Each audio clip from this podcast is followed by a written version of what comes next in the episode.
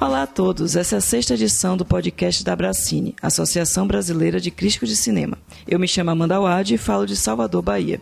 Comigo na apresentação do programa está Renato Silveira, que fala de Belo Horizonte. Tudo certo aí em Minas, Renato? Oi, Amanda, tudo certo. Nesse episódio do podcast da Bracine, o assunto é o Prêmio Abracine, que é a premiação anual da nossa associação. A ideia aqui é a gente repercutir o resultado da edição 2020 do prêmio e conversar sobre os filmes vencedores e as listas dos mais votados pelos membros da Bracine. Sim, porque este ano a gente tem essa novidade. Pela primeira vez, o Prêmio Bracine, além de eleger o melhor longa estrangeiro, o melhor longa brasileiro e melhor curta brasileiro, também divulgou o top 10 de cada categoria. Pois é, Renato, exatamente. E para conversar conosco sobre o Prêmio Bracine 2020, a gente tem como convidados colegas membros da associação, Márcio Salem, que fala de São Luís do Maranhão, e Isabel Vítima, que fala de São Paulo e integrou a comissão de organização do prêmio este ano.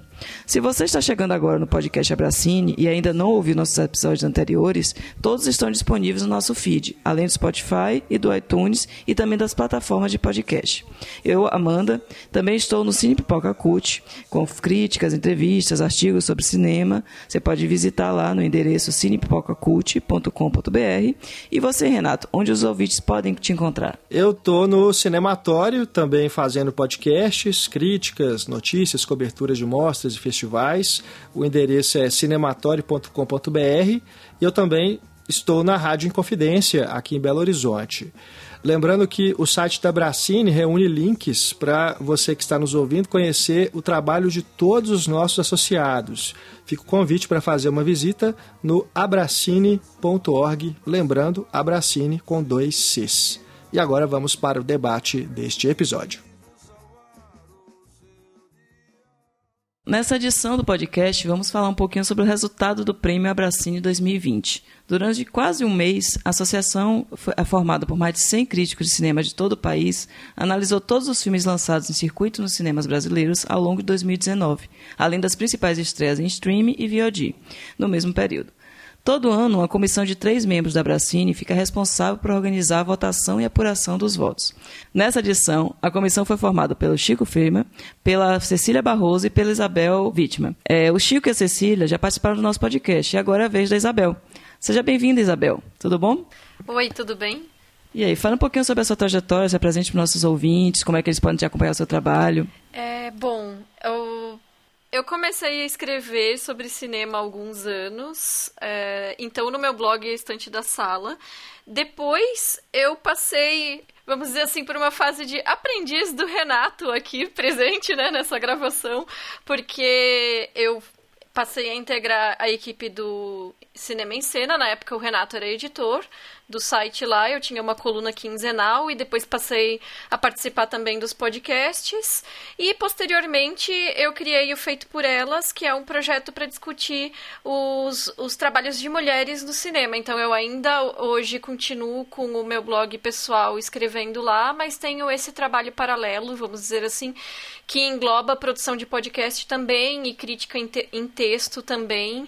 E aí, mais especificamente com esse recorte de gênero. Muito legal, é um prazer gravar com você novamente, Isabel. A gente já, já teve aí diversas interações, né, na podosfera. Pois é, faz uns anos, né? e agora a gente fala com o Márcio Salem, que está em São Luís e participa do nosso podcast pela primeira vez. Márcio, seja muito bem-vindo.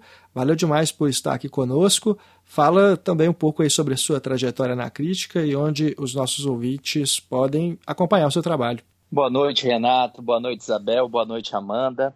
É um prazer ser convidado para perder minha virgindade em podcasts. É minha primeira participação em um podcast, então nada melhor do que participar no podcast da Associação Brasileira de Crítica de Cinema, da qual eu integro. É, bem, é, eu sou então o Márcio Salem, aqui de São Luís do Maranhão. Eu escrevo sobre cinema já há uma década, desde que começou aquele Corrida do Ouro dos blogs.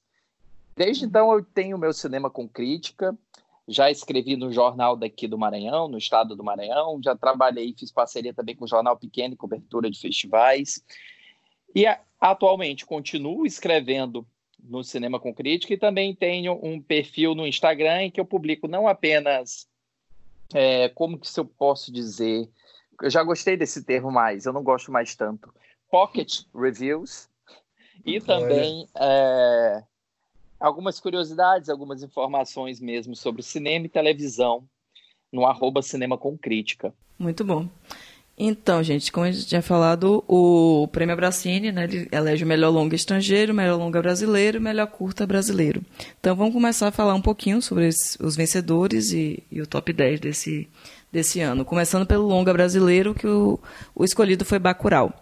Então, é, Isabel, o que, é que você acha desse resultado? Você gosta? Fala um pouquinho sobre o filme. Eu acho que é, Bacurau acaba sendo o concurso, né? É, quase que não tem como escolher outro filme, embora não tenha sido o meu voto especificamente, mas eu acho que até mesmo pelo impacto cultural que o filme teve, pela pela quantidade de pessoas que compareceram aos cinemas para assistir em cidades de todo tipo de tamanho no Brasil de porte, né? Eles tiveram uma, uma distribuição que foi algo quase que inédito, né? Levando para diversos rincões do Brasil. Então, se a gente pensar nesse sentido de o quanto que esse filme impactou o Brasil esse ano, não teria como ser outro vencedor a não ser Bacurau, né? achei interessante a Isabel ter falado que não foi o voto dela, né, para essa categoria, porque também não foi o meu. Aí eu queria saber primeiro, assim, de vocês, né, Márcio e Amanda, se Bacurau foi o escolhido de vocês, né, na, na segunda fase, porque, assim, explicando um pouquinho é, para quem está ouvindo, né, falando um pouquinho de bastidor, assim, quem não está na Bracine, não, não, participou de todo o processo, a Isabel pode falar também com um pouco mais de detalhes sobre isso, já que ela participou da, da comissão esse ano, é porque são duas fases, né, na primeira, todo mundo vota em todos os filmes, e depois é, tem um, um, os mais votados, e aí os membros escolhem um só daquela lista para ser o seu preferido, que vai então somar junto com os votos dos outros membros, para a gente chegar a esse grande vencedor. E esse ano, o vencedor foi o Bacurau. É, Isabel, sim, sem, sem revelar muito, né? Até para não, não estragar a brincadeira, mas foi assim uma, uma vitória que talvez já fosse até esperada, né? Por todos nós da, da Bracine, porque realmente Bacurau foi o filme mais comentado, é o filme brasileiro mais comentado de 2019.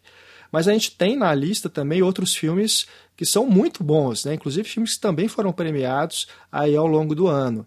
Essa expectativa, né, durante ali o processo de apuração dos votos, como é que foi para vocês ir acompanhando isso? É, eu confesso que eu gosto dessa etapa de computar os votos, porque sacia um pouco aquela curiosidade, estando dentro desse processo de bastidores, de poder ver, né, como que os filmes vão se posicionando e vão ganhando lugar um em relação ao outro, e aonde que esses votos estão se concentrando, né, e também ver individualmente quais críticas e quais críticos estão votando, às vezes, em filmes que, que se diferenciam um pouco do, do, do grande volume, né, que que, a Abracine acaba compondo, né? Então é, é um processo bem é, divertido e interessante de acompanhar esses votos um a um. E eu acho que seria até interessante, é uma pena que não é, não é viável a gente revelar, por exemplo, todos os filmes que receberam votos, porque é uma infinidade, assim, são são, acho que foram quase, quase 100 filmes nacionais, se eu não me engano. Eu não tenho certeza agora do, no, do número exato, não vou afirmar com certeza para não passar um dado equivocado. Mas mas é isso, assim, os votos eles acabam se distribuindo bastante nessa primeira etapa em que cada crítica ou crítico pode votar em 10 filmes, né? E como tem essa, essa grande lista de 10 filmes, é, é a possibilidade também de elencar filmes que sejam menos óbvios, né? Que não sejam esses grandes que vão ser lembrados com mais facilidade. É, é realmente interessante esse processo. É, e a gente é, tem no site da Bracine a lista completa e lá tem o vencedor Bacurau e depois os outros nove estão listados em ordem alfabética. Nós não vamos revelar a ordem de é, a quantidade de votos que cada um recebeu, claro. Mas tem lá, temos lá todos os, os dez de cada categoria.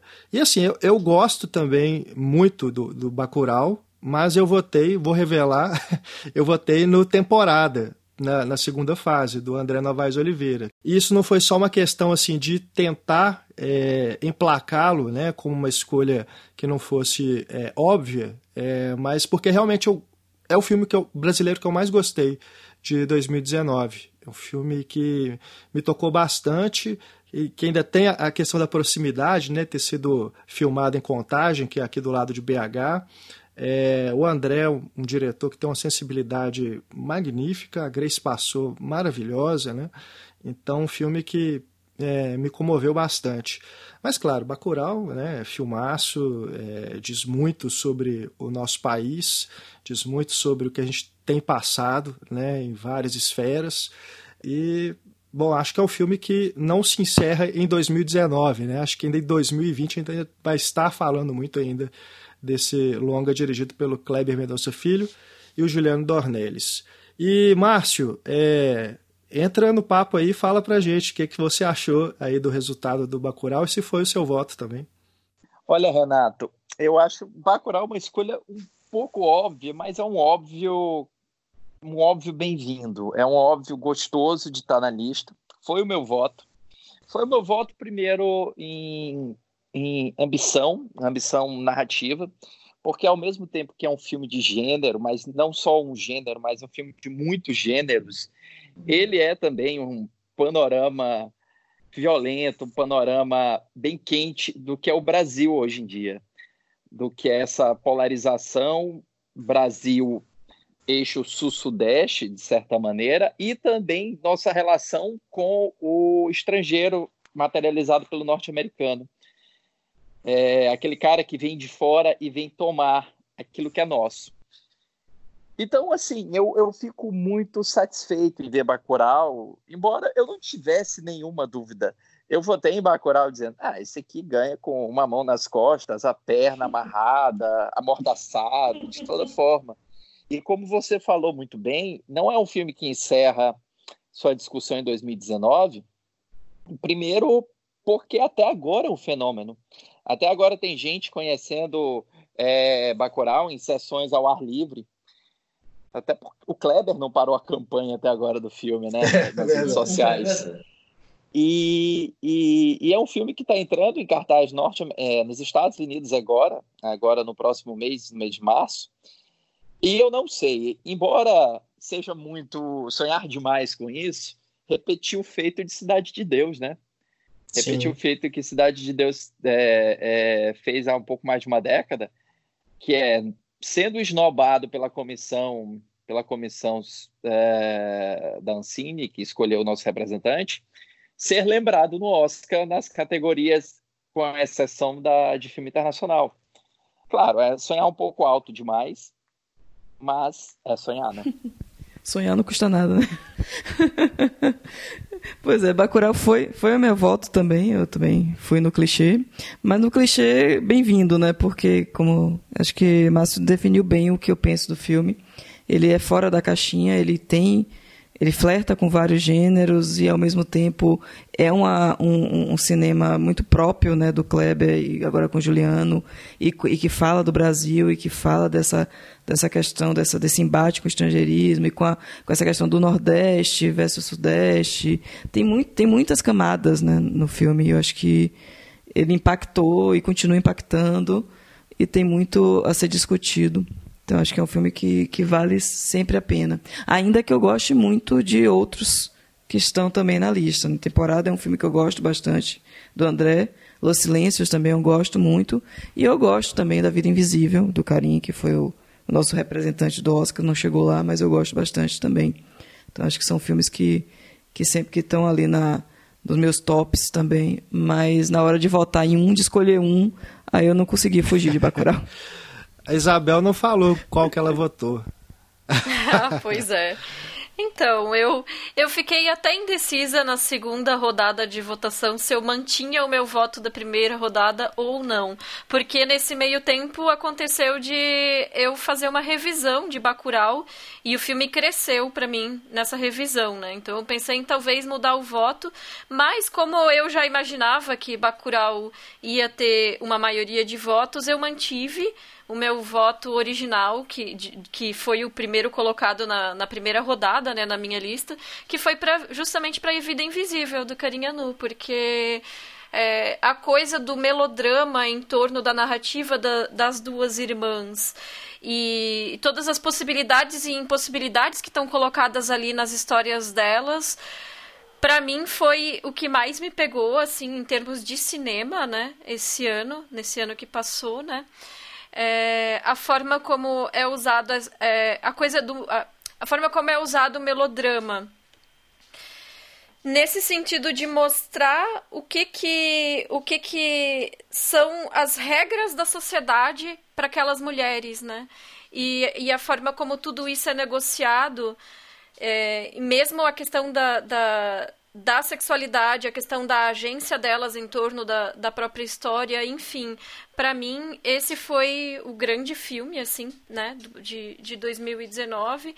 E eu destaco ainda também a própria direção de arte, né, porque eu acho que o figurino de A Vida Invisível em específico é impecável, porque a Eurídice, a, a protagonista, ela o filme inteiro tá com roupas em que ela tá absolutamente desconfortável. Os caimentos são sempre errados, nunca tá feito na medida para ela, numa época em que a roupa era feita na costureira, sabe? Deveria tá sido fe tá sendo feita na medida para ela. Então, assim, mostrar todo esse desconforto e essa inadequação da personagem no meio daquela traje trajetória familiar dela, externada nas próprias roupas, para mim foi uma sacada ótima, assim. Eu não tem como não me encantar com esse tipo de detalhe. Eu amo também A Vida Invisível. É, foi um dos meus filmes favoritos de 2019.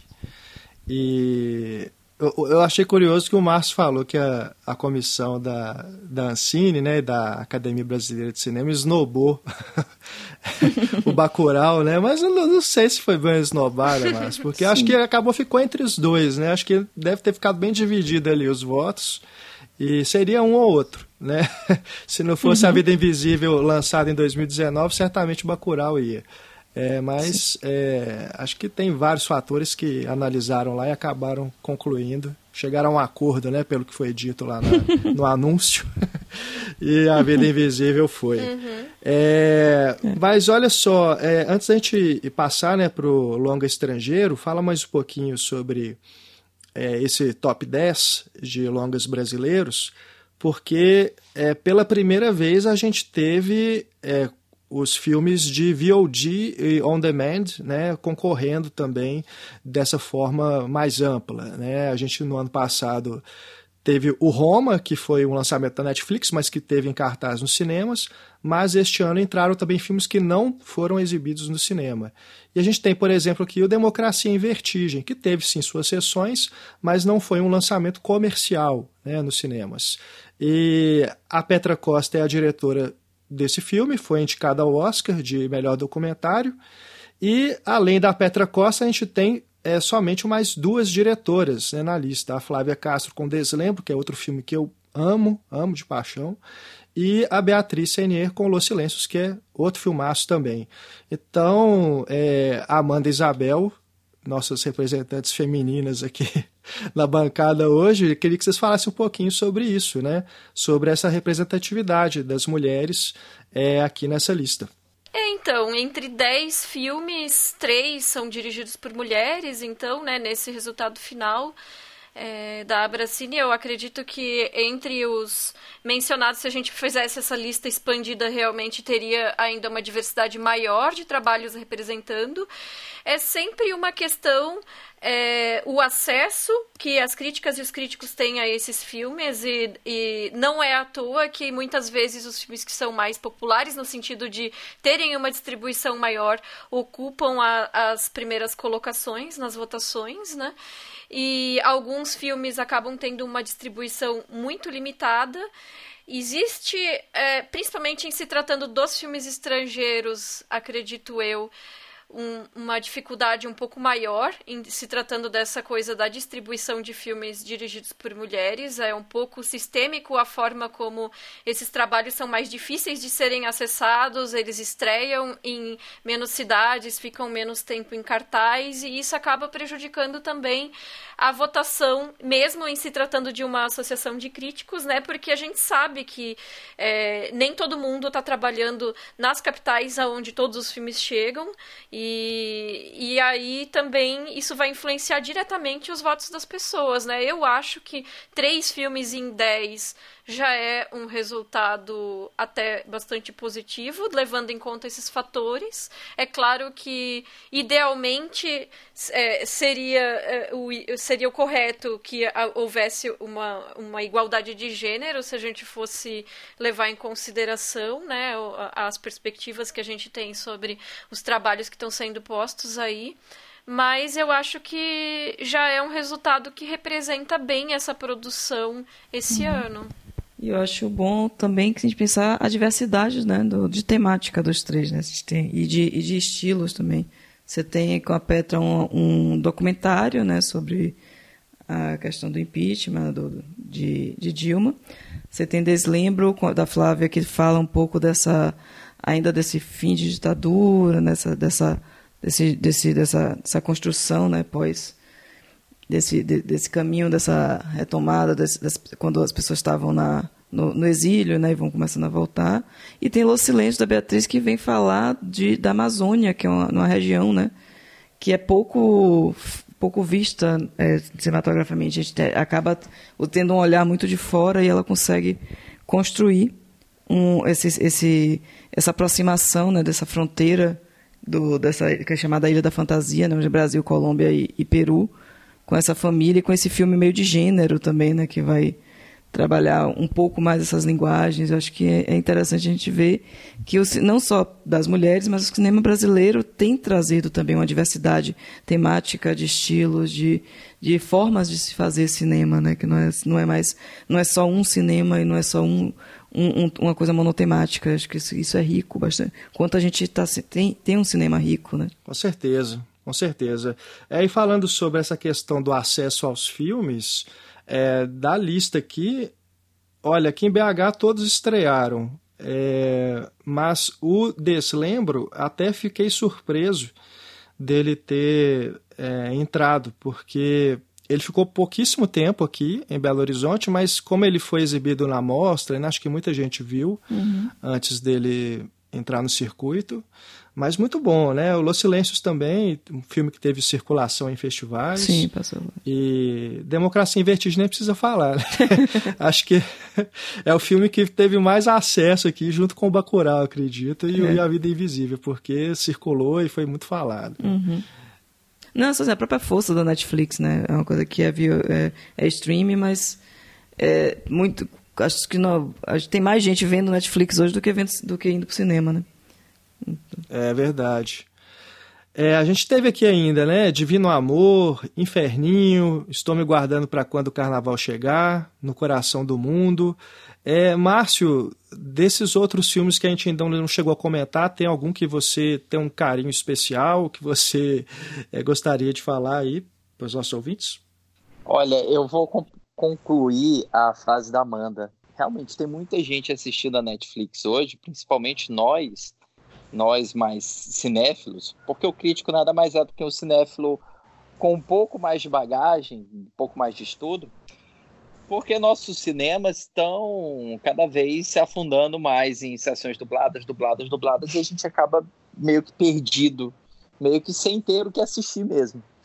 É, isso, na verdade, é um desabafo, porque eu estou verdadeiramente irritado, porque saiu a programação aqui de São Luís e tem, tipo, duas sessões legendadas de quatro filmes que vão estrear.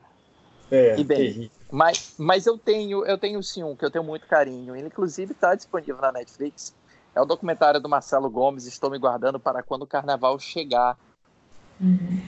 Que eu acho que ele faz um trabalho muito bom, mas ele faz um trabalho muito sutil, muito irônico e, e, e, muito político em mostrar como esse processo irreversível da, da precarização das relações de trabalho, é, parece que ele penetra dentro da cabeça das pessoas como se ele fosse um vírus, como se ele fosse um, um provocasse é, alteração da nossa mentalidade mesmo em relação ao que é ser feliz, ao que é ao que é, faz, é viver mesmo.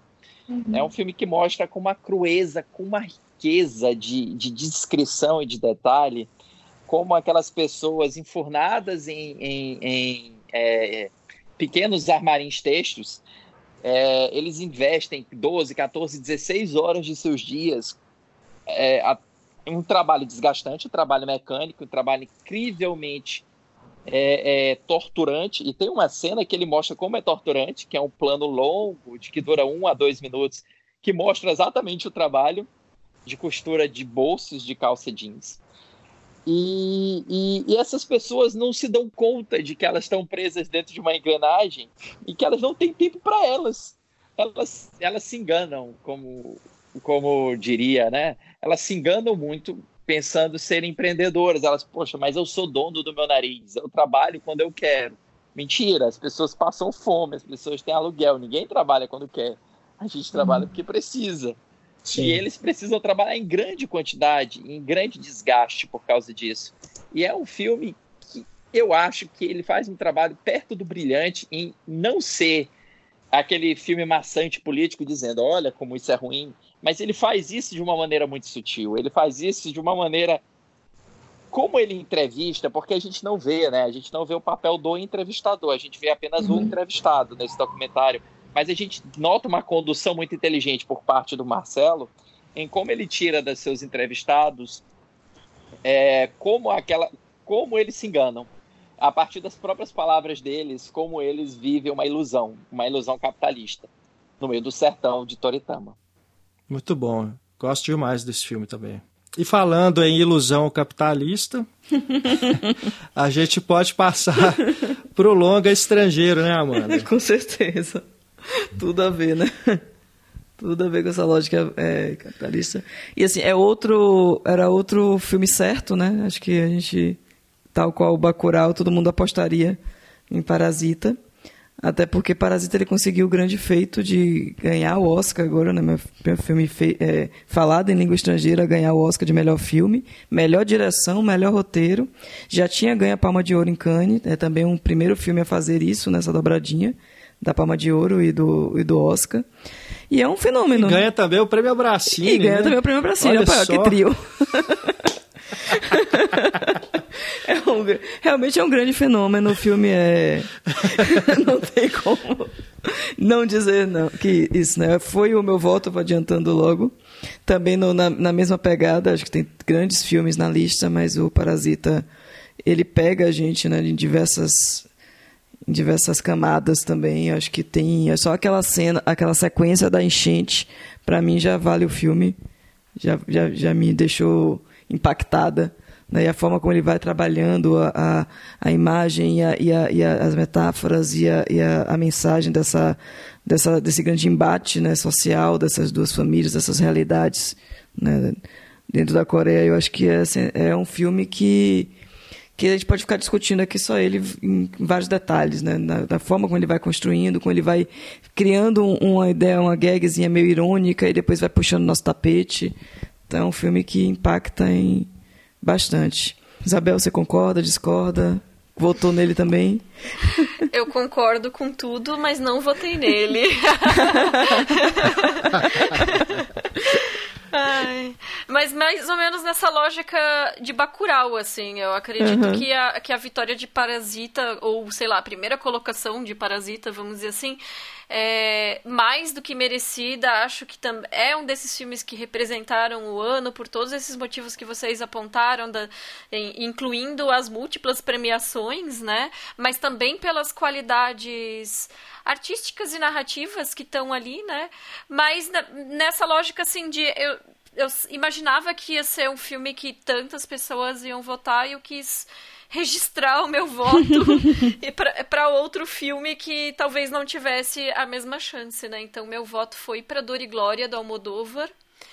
É, considero um filme de um Almodóvar muito mais maduro, né? Lidando com a bagagem toda de carreira que ele já tem trabalhando ainda com essa direção de arte apurada que é característica dele, usando isso para refletir sobre o passado dele, é um meta-passado, né? Ele trabalha isso de uma maneira internalizada dentro da própria narrativa para pensar as questões sobre o próprio envelhecer, sobre o fazer arte, sobre as dores que o artista carrega, e essas dores são, às vezes, dores emocionais, mas também são as dores do corpo que está envelhecendo, né? Então ele trabalha muito com a questão do corpo, a sexualidade do, do protagonista, que é um alter ego dele também, está posta no filme. Enfim, são tantas camadas a serem analisadas e aproveitadas mesmo quando a gente assiste um filme como esse, que ele me conquistou assim de um jeito que também eu não consegui negar esse voto. com certeza, é um grande filme também, né? Acho que vale. Filmaço. Vale filmaço. bem. Agora, só é, pontuando logo, é, já que Renato fez a provocação dos nacionais das três mulheres diretoras. Uhum. No estrangeiro a gente não tem nenhuma mulher diretora entre o top 10, né? Exatamente. Chame Natalie é. Portman. Chame Natalie Portman nesse momento, por favor. Por favor, né? É verdade. E, mas eu preciso. E não faltaram filmes. Com certeza. Né? Vamos pontuar. Só explicando a piada do Márcio aqui, né? O, a Natalie Portman ela, ela, foi no Oscar com um, uma capa bordado com o nome de diversas diretoras que poderiam estar indicadas ao Oscar e não foram. Uhum. Eu diria mais até, Amanda. Eu tô voltando para quando ela apresentou o Oscar de melhor direção com Ron Howard. Sim. ela apresentou os homens indicados ao prêmio de melhor direção. Exatamente, foi sensacional, né? Que todos os homens, aqueles homens indicados. Que não é absurdo, né? Você vê de 92 edições, cinco mulheres foram indicadas ao Oscar de melhor direção. É, realmente. Mas, Isabel ia falar alguma coisa? Sim. Gente... Ah, sim. É, eu ia. Bom, essa questão de não, é, de não ter nenhuma mulher na lista de filme estrangeiro, né? É, foi algo que eu fiquei pensando, por isso que eu tinha mencionado também o aspecto da distribuição, que nos filmes estrangeiros eu acho que pega um pouco mais do que nos filmes brasileiros. Nos filmes brasileiros eu tenho pelo menos a ilusão de que, por mais que não haja um equilíbrio, mas ainda se distribui um pouco melhor esses filmes dirigidos por mulheres. E no Feito por Elas, em específico, nós temos uma premiação anual também de melhores do ano, que é o Troféu Alice, mas que é voltado especificamente para o trabalho de mulheres. Então a gente escolhe as melhores atuações, as melhores direções, é, os os melhores filmes protagonizados por mulheres, enfim, uma série de categorias que a gente bola para pensar assim nessa produção é, focada nas mulheres. E esse ano eu percebi que mesmo nós fazendo esse recorte específico, nós tivemos um pouco mais de dificuldade de escolher esses filmes, porque realmente as distribuições não foram tão boas. Então, é, se for pensar assim nos, nos, quais foram os grandes filmes estrangeiros dirigidos por mulheres que chegaram no ano passado aos cinemas, teve o Vardá por Agnès, o documentário póstumo da Agnès Vardá. Teve o Fora de Série, da Olivia Wilde, que é uma comédia adolescente, então talvez não tenha também o, o mesmo tipo de apelo para todo tipo de público, né? A Capitã Marvel, que é um filme de super-herói, que eu nem quero dizer que ela precisaria estar nessa lista.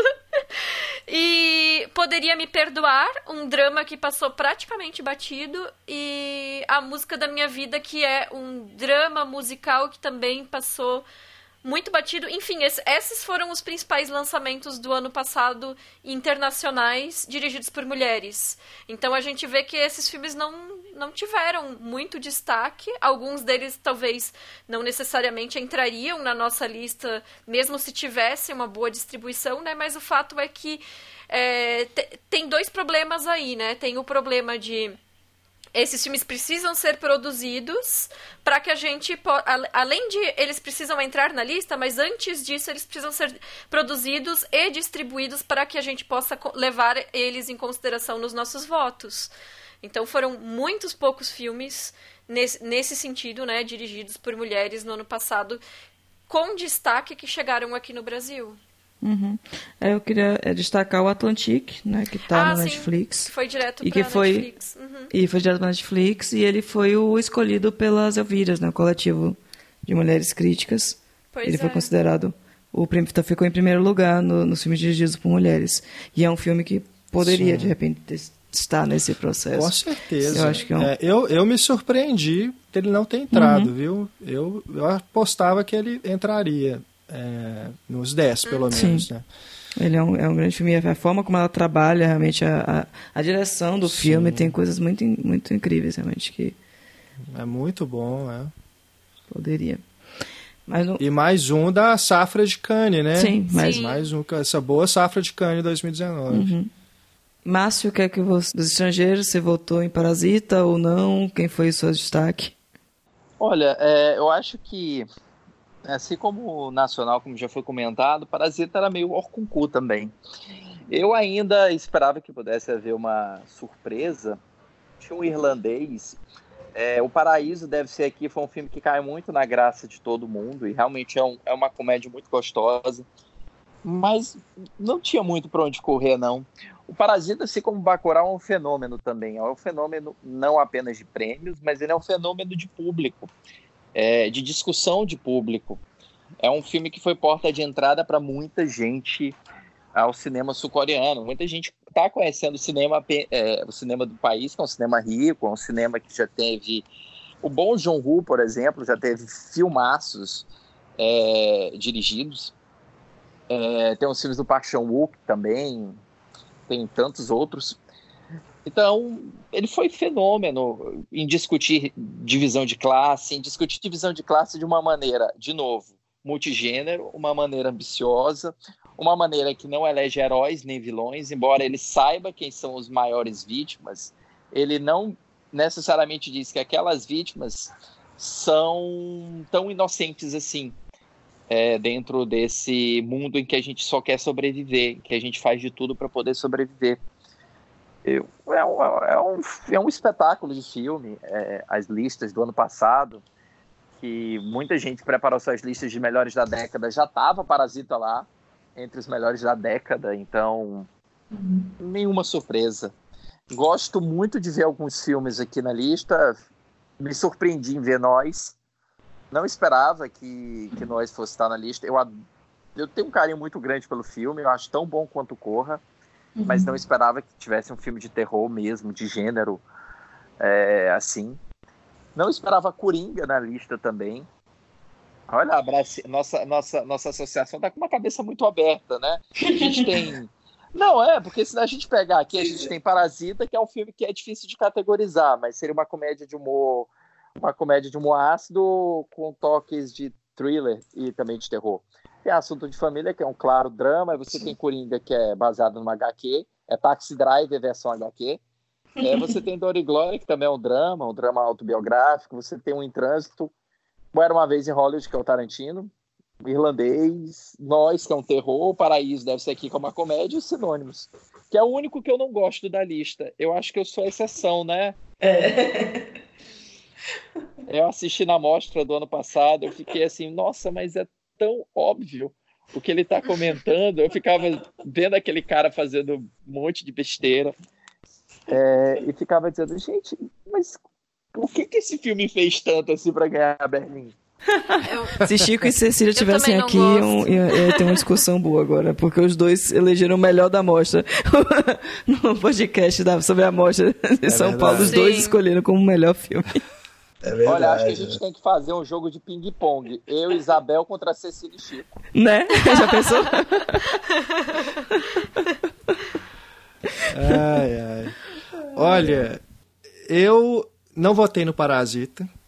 Eu uhum. votei em O Irlandês, é, que foi dos filmes estrangeiros, foi o que mais me empolgou assim no ano passado, por eu ser um fã de carteirinha do Scorsese e um fã absoluto dos filmes de gangster dele. Então foi assim.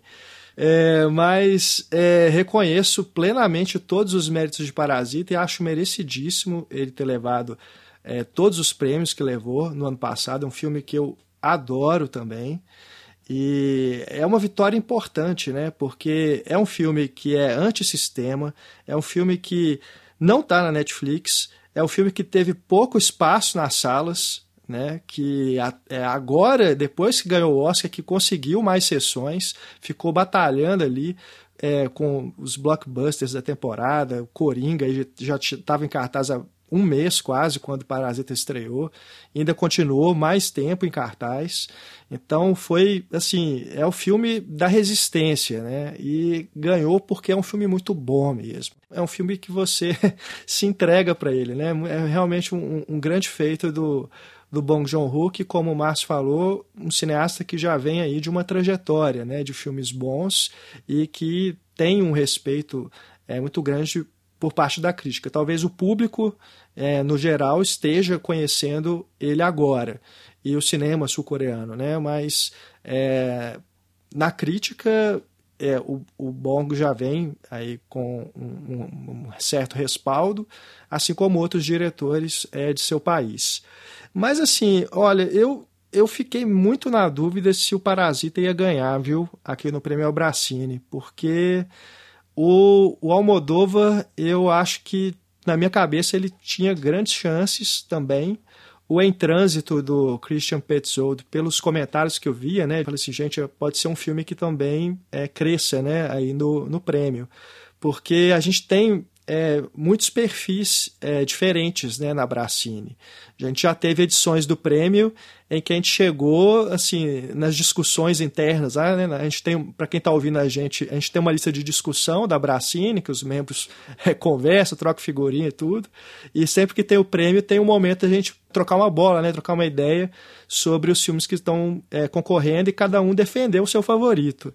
E já teve edições assim de ter discussões é, épicas uhum. entre, entre, filmes muito diferentes um do outro, né? Então sempre fica aquela dúvida assim: será que, por exemplo, esse ano o Coringa vai ter uma ala da Bracinha que vai votar nele em peso, ou o Tarantino, né? Ou o próprio Scorsese?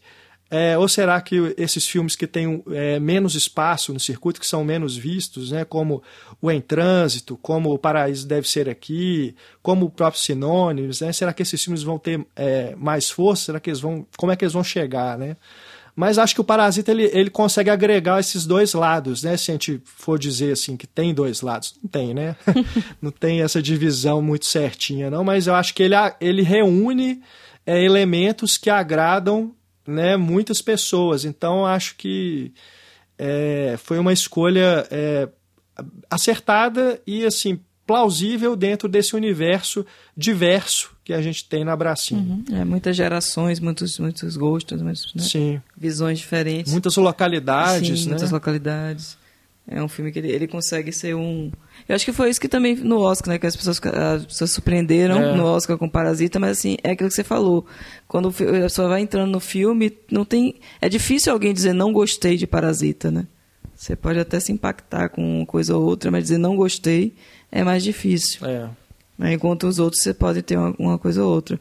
O Nós, ele me surpreendeu também, né, como de máximo, eu gosto muito do filme também.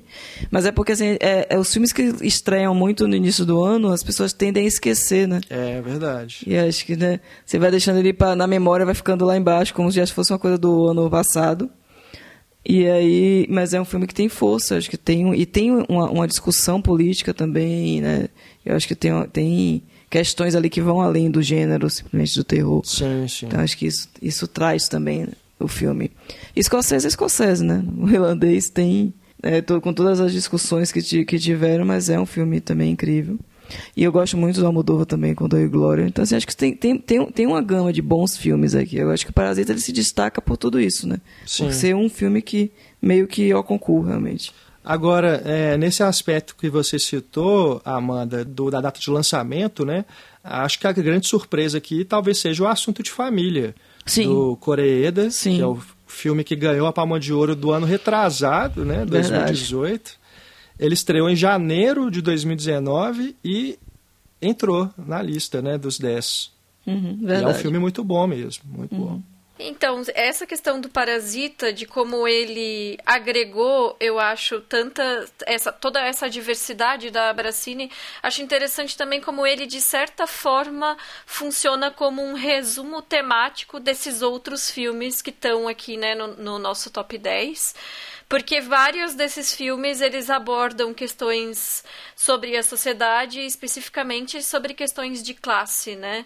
Então, o Bong Joon-ho em entrevista ele mencionou em, em certo momento essa questão que ele estava trabalhando como sendo um filme sobre a sociedade sul-coreana, comentando sobre uma realidade que para ele era uma realidade muito deles. Quando ele percebeu que o filme estava tendo é, todo esse sucesso internacional e todo esse comentário de uma forma que outros filmes dele, mesmo até os que com atores hollywoodianos não tiveram, né? E aí ele é, foi quando ele se deu conta que é porque não era algo que dissesse respeito apenas à realidade sul-coreana, mas à nossa grande nação capitalista, né? Enquanto nós é, estamos nessa sociedade que é marcada por essa divisão profunda de classes, é, um filme como Parasita que mostra como, como são irreconciliáveis essas estruturas e como as, as rupturas entre elas só são possíveis com.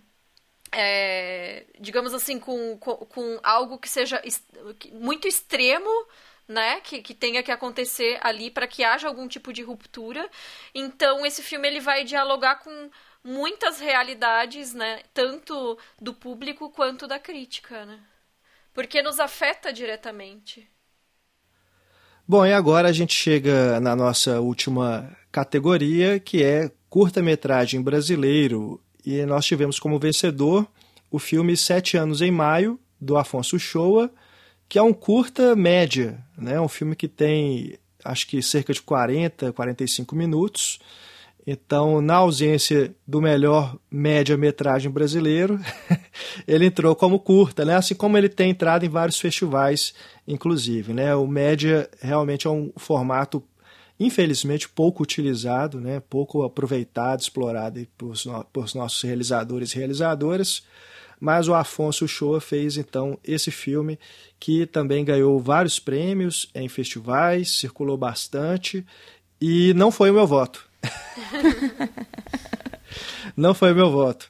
Mas eu queria, antes de revelar o meu, eu queria saber é, de vocês é, as opiniões né, sobre Sete Anos em Maio. O que, que, vocês acham desse filme do Afonso, que dá sequência né, a esse trabalho que ele vem fazendo, desde lá de A Vizinhança do Tigre, depois Arábia, e agora é, com esses Sete Anos em Maio, que ele trabalha não só a questão da linguagem, é, de trabalhar com documentário e também a ficção, né, esse formato híbrido, mas também a questão temática, né, de falar sobre essas pessoas que são é, marginalizadas e que é, sofrem situações que, se não é o Afonso, através desse trabalho com as próprias pessoas que estão ali é, interpretando né, e depondo sobre a, as suas vidas, a gente não teria um acesso a elas de uma maneira tão sincera, né? Que acho que é, é, é o que mais me encanta nos filmes do, do Afonso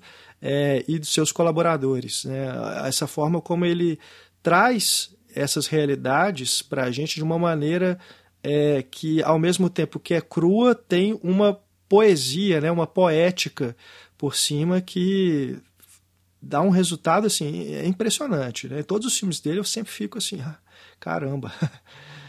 É, com certeza. Eu acho que essa, você definiu bem essa questão dessa coisa que é mesmo que é crua, que é direta, ela tem uma poesia, ela tem uma, uma, uma delicadeza né, em, em, trabalhar esses personagens, esse texto e a forma como vai conduzindo e que a gente vai ficando próximo do, do protagonista.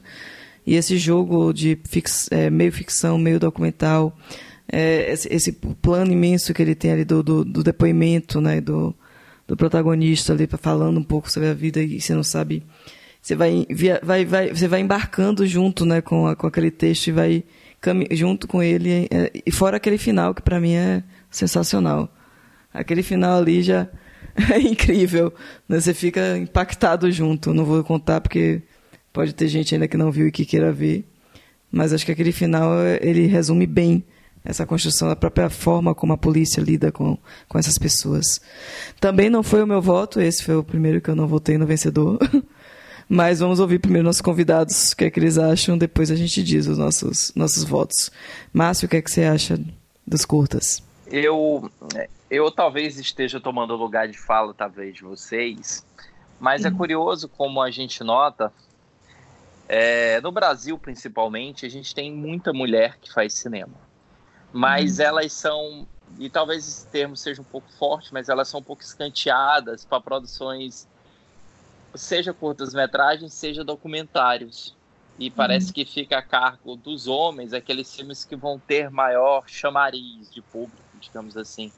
E fica uhum. muito claro quando a gente olha essa categoria de curtas que a gente tem cinco trabalhos dirigidos por mulheres e cinco trabalhos Sim. dirigidos por homens, uhum. que alcança aquela igualdade é, que a gente deseja, né? Aquela representatividade de vozes que a gente deseja. E, e, e, eu não consigo pensar outra maneira do que isso. Parece que, uhum. tá bom, a gente pode deixar você filmar, mas você vai filmar com menos orçamento que seu colega. Seu colega vai ter 10 vezes mais no orçamento, ou seu colega não vai precisar pegar uma câmera na mão e fazer o seu filme por meio que em guerrilha, sabe? É, uhum. Então essa categoria deixa isso muito claro, ele evidencia isso muito bem e, e talvez seja importante que vocês conversem, Amanda e Isabel, sobre isso depois. Eu roubei esse momento, desculpa.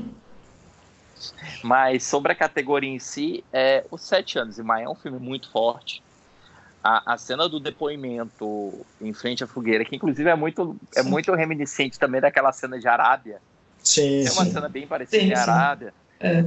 É, é uma cena muito humana, né? É uma cena que demonstra a nossa capacidade de ouvir. De, de ouvir e suportar uma coisa que uma outra pessoa suportou na pele. Então, ele já, ele já, ele já é merecedor desse prêmio por isso, né? Desse prêmio não, mas desse primeiro lugar por causa disso.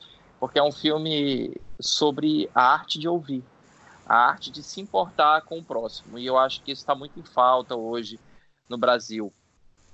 A gente está nem aí, né? Quase. Uma boa parte da população não está nem aí para o outro, não está nem aí para o próximo, não está nem aí. Enfim. Não vamos entrar nesse mérito, porque esse mérito é mais azedo.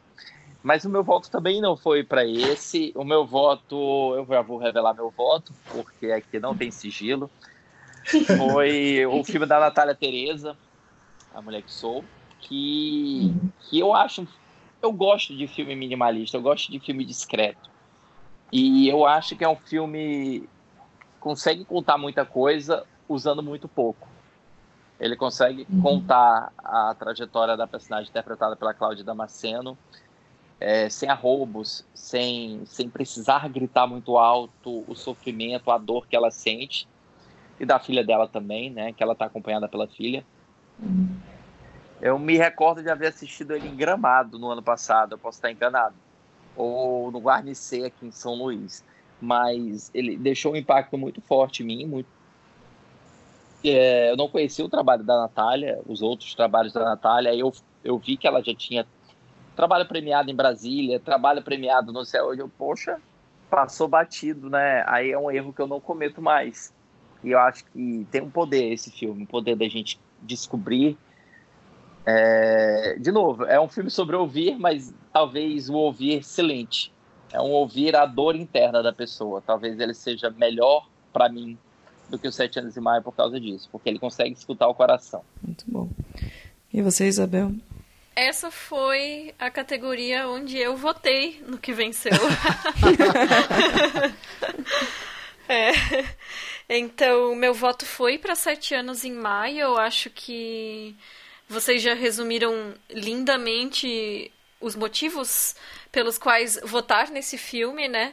Eu assisti ele já faz alguns meses, então as imagens dele elas voltam, elas permanecem com a gente depois de ter assistido. E a forma como ele usa a, essa a linguagem mesmo, essa essa maneira dele de embaralhar o que, é ficcional e o que, é documental nesses relatos, naquele escuro, para abordar essas vidas marcadas, para trazer a questão da violência e a relação com a polícia. Para mim, tudo isso funciona muito bem. Assim, eu acho que é interessante o fato de ser um média-metragem, né? Acaba que os média, os médias-metragens não têm muito um espaço aonde eles possam ser debatidos, então a gente acaba colocando aí no meio dos curtas também, né? É, mas é isso, assim, para mim foi, foi esse o filme, mas concordo com o Márcio nessa questão em, em, se tratando da, da direção das mulheres, né? Que é, isso é um fato que é amplamente divulgado, né? A maior parte das mulheres que trabalham com cinema conseguem é, os seus financiamentos trabalhando com documentário e com curta-metragem, que são os filmes de menor orçamento, né? Os curtas-metragens, adicionalmente, ainda têm um problema de distribuição, porque, como já mencionado no programa mesmo da Abracine, né, sobre os curtas com a Camila Vieira e com o Adriano Garretti, existe essa questão de que o público, em geral, não é acostumado a assistir curtas-metragens, né?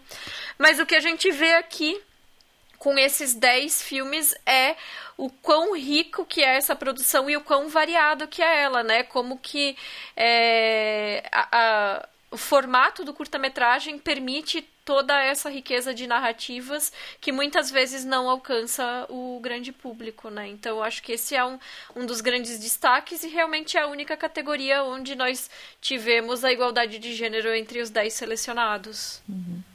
É importante, porque realmente a, é a janela né, dos, dos, curtas são mais os festivais, e aí o grande público não tem tanto acesso, né? Por mais que ele vá para a internet depois, nem todos vão, uhum. né? Você tem o porta-curtas, tem alguns espaços que tem a possibilidade, mas nem todos chegam lá. E não há realmente essa cultura, né, das pessoas assistirem curtas. É uma coisa que não tem, uhum. o público não busca normalmente curtas. É. Tem essa construção. É, e a gente fala muito dos longas a respeito de você assistir a determinados filmes no cinema e de como que essa experiência uhum. faz toda a diferença. Uhum. Para curta-metragem é a mesma coisa. Sim. E uhum. se você fica restrito a ver esses curtas no Porta Curtas, no YouTube, no Vimeo, você está perdendo muita coisa, né? E falando de experiência, é, foi justamente pela experiência que eu votei em Negrume, do Diego Paulino. Eu assisti esse filme lá em Tiradentes, na mostra de 2019. E, gente, a sessão desse filme foi assim, uma catarse coletiva, uma coisa impressionante. As pessoas estavam gritando na, junto com o filme, sabe? A cada mudança de linguagem que acontecia ali, porque é um filme que, assim, acho que de todos aqui dessa lista de 10, não tem nenhum parecido com ele. Uhum. É verdade. Né? Porque ele, ele vai incorporar elementos da ficção científica, videoclipe, a questão queer, né? Ele, ele, ele tem uma coisa tão assim é, inédita e tão original e a mistura de todos esses elementos funciona que, eu, que, eu, que é mais surpreendente, né? Tem tanta coisa ali, mas tudo está tão bem é, orquestrado pelo Diego que assim é um filme que para mim também foi é, irresistível. Eu fiquei encantadíssimo com ele apesar de gostar de vários outros aqui da lista também. Citar alguns outros que a gente ainda não comentou. Quebra-Mar, da Cris Lira, né, com a sensibilidade assim, né, muito tocante também, a história daquelas meninas. O, o Swing Guerra, que é outro filme mais musical, né, da, das batalhas ali de coreografia, que também é, é uma coisa bem é, contagiante. O Tear for Two, da Julia Catarini, que é, é, uma, é uma outra experiência também, né? Que ela te leva para um, por uma cinefilia que é dela, né? Mas que a gente também compartilha, de várias coisas que estão ali. E Teoria sobre um Planeta Estranho, né, que é o filme, outro filme mineiro do Marco Antônio Pereira, que é essa viagem surreal que, que, que eu também me diverti muito assistindo. Enfim, acho que foi uma boa seleção, sim. É, uma, os dez filmes são bem. Eh, são, são muito bons e, e tem essa representatividade, como vocês disseram, de variadas linguagens, variadas temáticas e essa tão almejada igualdade de gênero entre os realizadores. Né? E é interessante perceber que quando a gente pega os curtas-metragens, não só tem a questão da presença feminina do, da, das mulheres realizadoras, mas aí a gente também tem as questões étnico-raciais e as questões queer aparecendo de uma maneira bem mais sim, sim. marcada também. E, a, e aí, de novo, né, e, e, o, o, o ponto que é o orçamento, né? Essas narrativas estão nos filmes de menor orçamento, né? Então, também tem esse ponto aí. Sim, é verdade. E assim, só completando, falando o meu, o meu voto, né? Que é engraçado porque não é um, um, estilo que me, que me encanta tanto, mas acho que o Swing Guerra ele me pegou. Uhum. Não sei exatamente dizer nem porquê. porque não é nessa coisa mais de instalação, de dança. Eu gosto de dança, mas, mas eu gosto de filmes narrativos e que tem uma, uma outra construção. Mas quando começou aquele impacto, aquela disputa musical e a forma como se impõe, a questão né, da, da, variedade, da diversidade de gêneros e realmente foi um filme que, que ele conseguiu me, me conquistar, ele impactou e eu acabei votando nele, que é um filme que tem, tem, tem diversas camadas ali também da própria representatividade. Sim, sim. É muito bom, muito bom. É.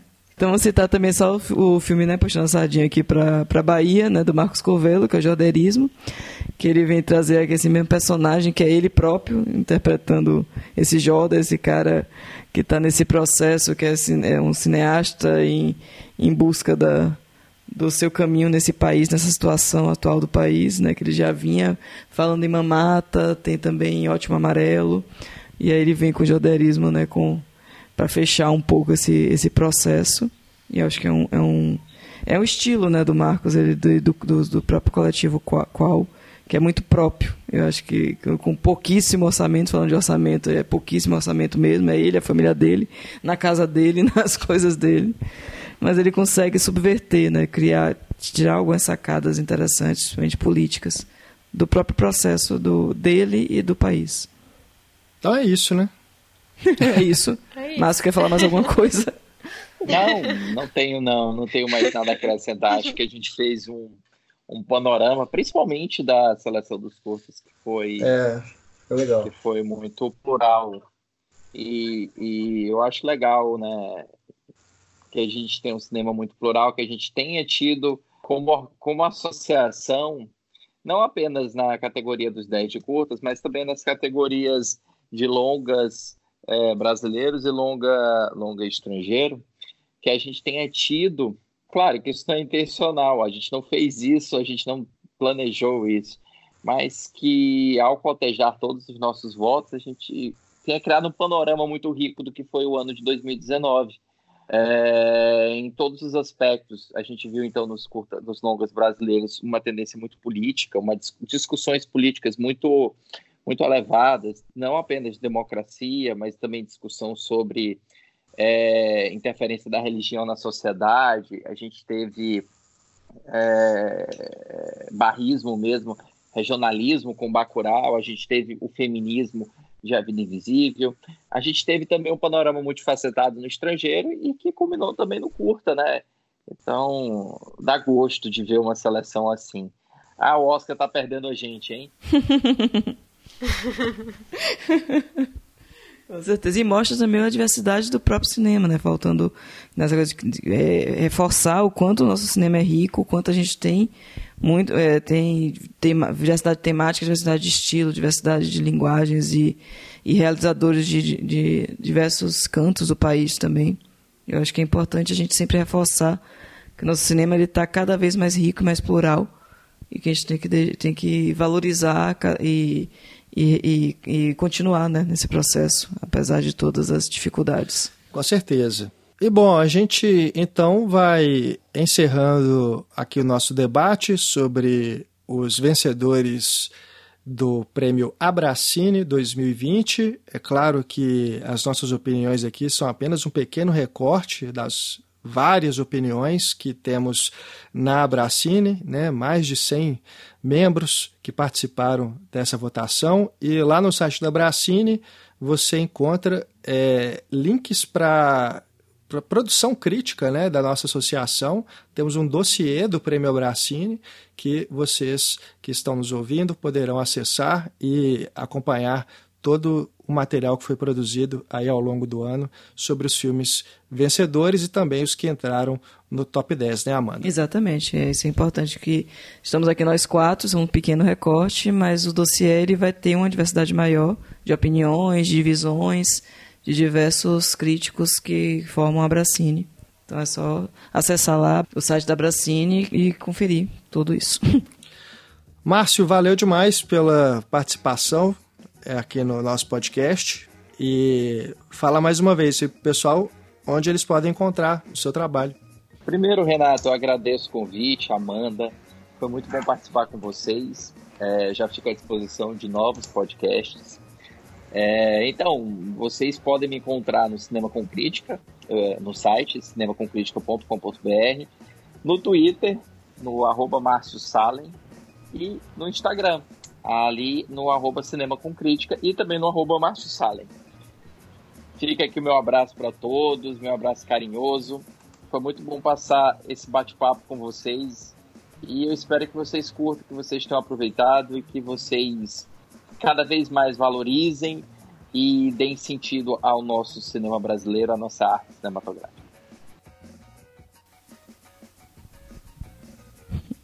Tá bom, Márcio, obrigada.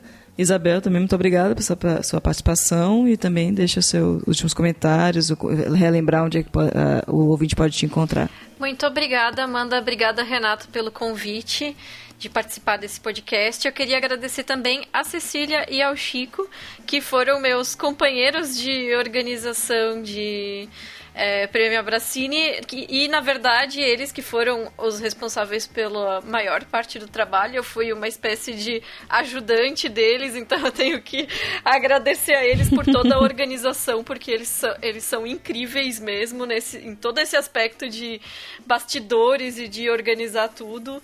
Enfim, foi um grande aprendizado ter participado dessa etapa junto com eles. E para quem quiser acompanhar meu trabalho, é, te, eu, as minhas críticas estão então no meu blog pessoal estantedasala.com. É, tem esse trabalho todo que está sendo desenvolvido em equipe no Feito por Elas, que, que tem podcasts, críticas, notícias, enfim, outros conteúdos no feitoporelas.com.br. E quem quiser também pode me seguir no Twitter ou no Instagram, é, Ivitman. Aí tem que ver direitinho como escreve. Vai estar tá escrito na descrição. Na descrição do podcast a gente vai colocar o nome, o nome direitinho. É isso aí. Valeu demais, Isabel. Valeu, Amanda, mais uma vez, aqui pelo papo do podcast Abracine. Em breve a gente volta para bater mais papo sobre cinema e crítica. É isso aí, Renato. Obrigado também mais uma vez pela companhia. Obrigado a todos. E não esqueçam de, de seguir lá no abracine.org, né? Abracine com dois Cs. E vocês podem também assinar o feed do nosso podcast, que a gente vai estar mensalmente trazendo alguma coisa para vocês nova. Até a próxima.